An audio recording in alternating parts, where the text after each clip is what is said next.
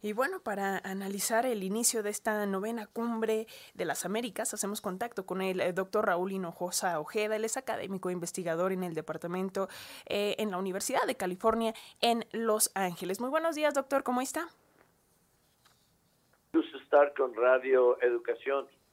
Pues muchísimas gracias, doctor. Gracias por aceptar esta comunicación. Y bueno, pues para hablar de esta novena cumbre, eh, me gustaría que comenzáramos cómo, cómo lo ve eh, y esta ausencia, también cómo ve esta ausencia de varios jefes de Estado, de varios representantes de países. Hoy en la mañana eh, Daily News decía o, o recalcaba la falta de liderazgo de Joe Biden en la región y criticaba que pues básicamente en la inauguración se dedicó a saludar a cancilleres y no propiamente a los jefes de Estado porque o unos no fueron invitados u otros de plano no fueron, como en el caso de México.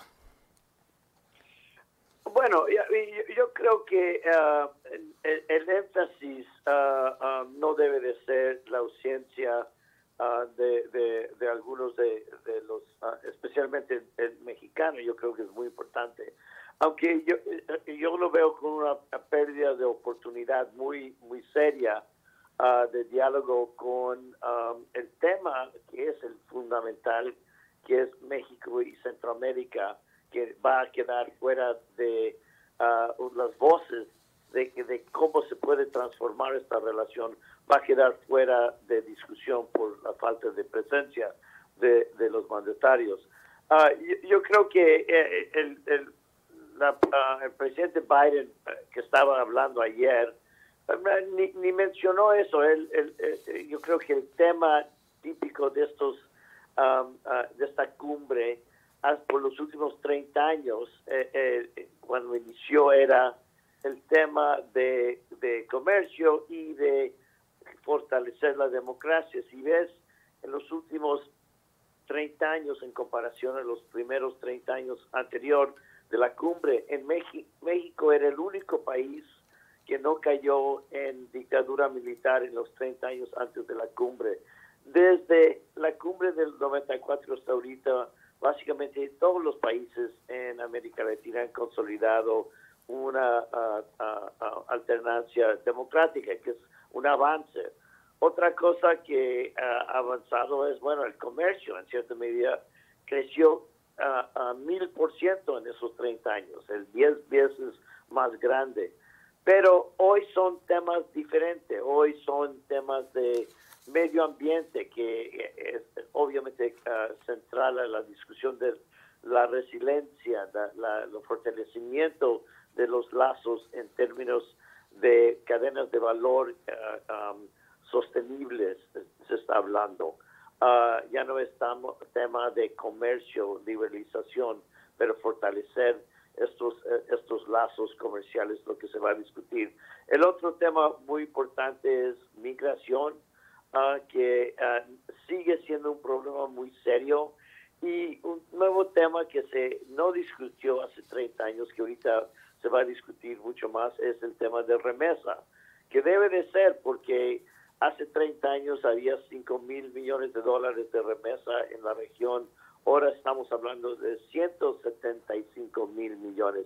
Ha crecido mucho más la remesa con la migración, pero mucho más la, la remesa que la migración y que la inversión extranjera, que sigue interesantemente, y eso lo veo una crítica que se debe hacer el, eh, lo principal enfoque ah, de la cumbre sigue siendo temas de, de ver inversión extranjera como el mecanismo ah, de, de resolver problemas de esta naturaleza.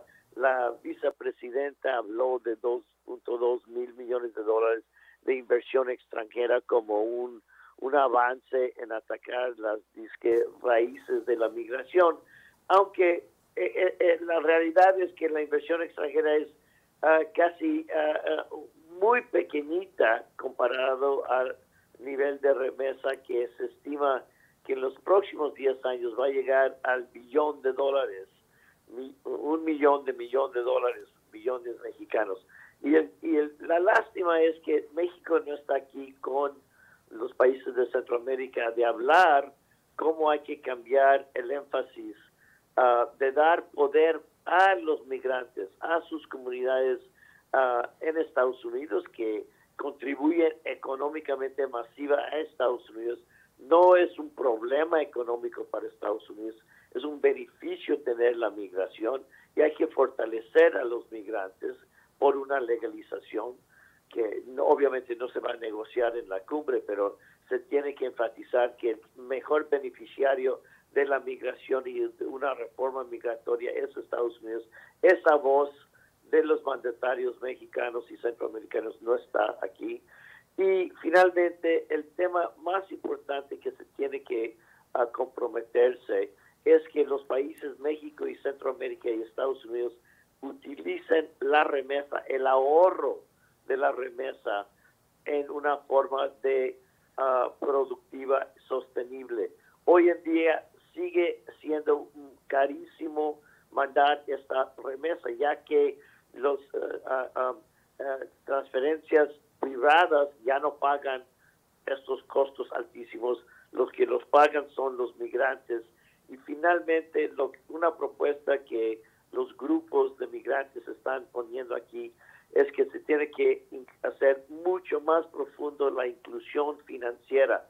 Es en colmo de 30 años después, todavía la única manera de recibir remesa es en efectivo. No hay cuentas de banco populares para poder tener ahorro.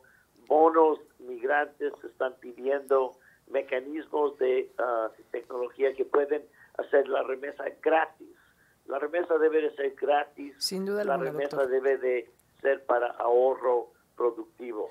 Eso no se está logrando. Eh, doctor, eh, en este contexto, ¿cómo, ¿cómo, veo cuál es su punto de vista de este anuncio de ayer de crear la Alianza para la Prosperidad Económica de las Américas, eh, que dice la Casa Blanca, pues es, es, un acuerdo histórico para promover la recuperación y el, y el crecimiento económico a nivel hemisférico? ¿Realmente va a traer beneficios para los países más pobres de América? ¿Cómo lo ve? Bueno, uh, no es nuevo, la Alianza de Prosperidad, bueno, ya, ya es una continuación. Ah, ah, obviamente se tiene que hablar de ese tipo de, ah, de alianzas. El tema es, realmente es, hay algo nuevo aquí.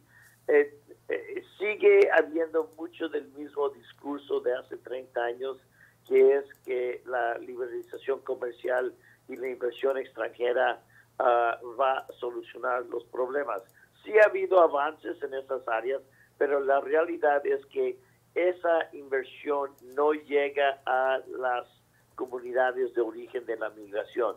Lo que llega a las comunidades de origen es la remesa que hoy en día, por ser en efectivo, no eh, ayuda a la prosperidad local. Al contrario, sí se mantiene el consumo en México y Centroamérica en los pueblos, pero no hay ahorro e inversión uh, a nivel local en este mecanismo actual.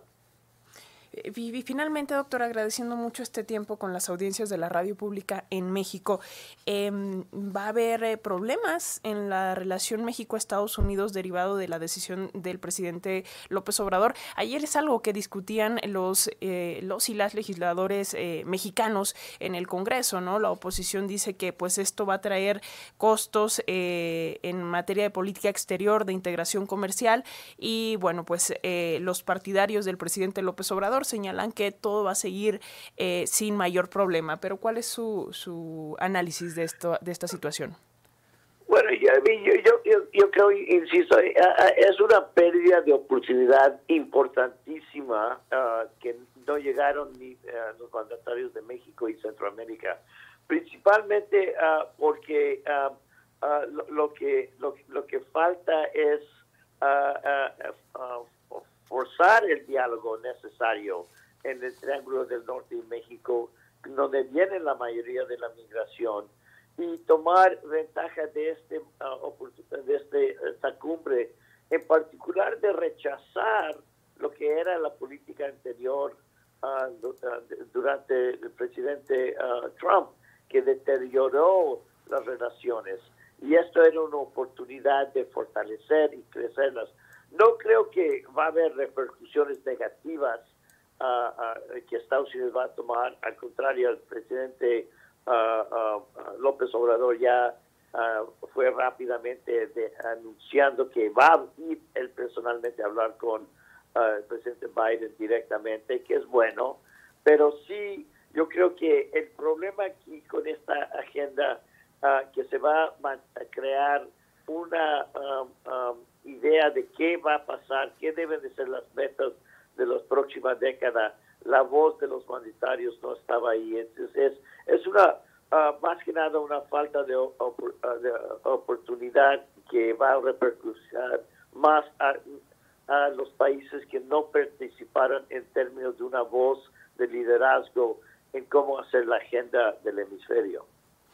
Pues muchísimas gracias por todas estas reflexiones, doctor Raúl Hinojosa Ojeda, académico investigador de la Universidad de California en Los Ángeles. Gracias por esta pequeña charla para las audiencias de Radio Educación y seguimos en comunicación. Muy buen día.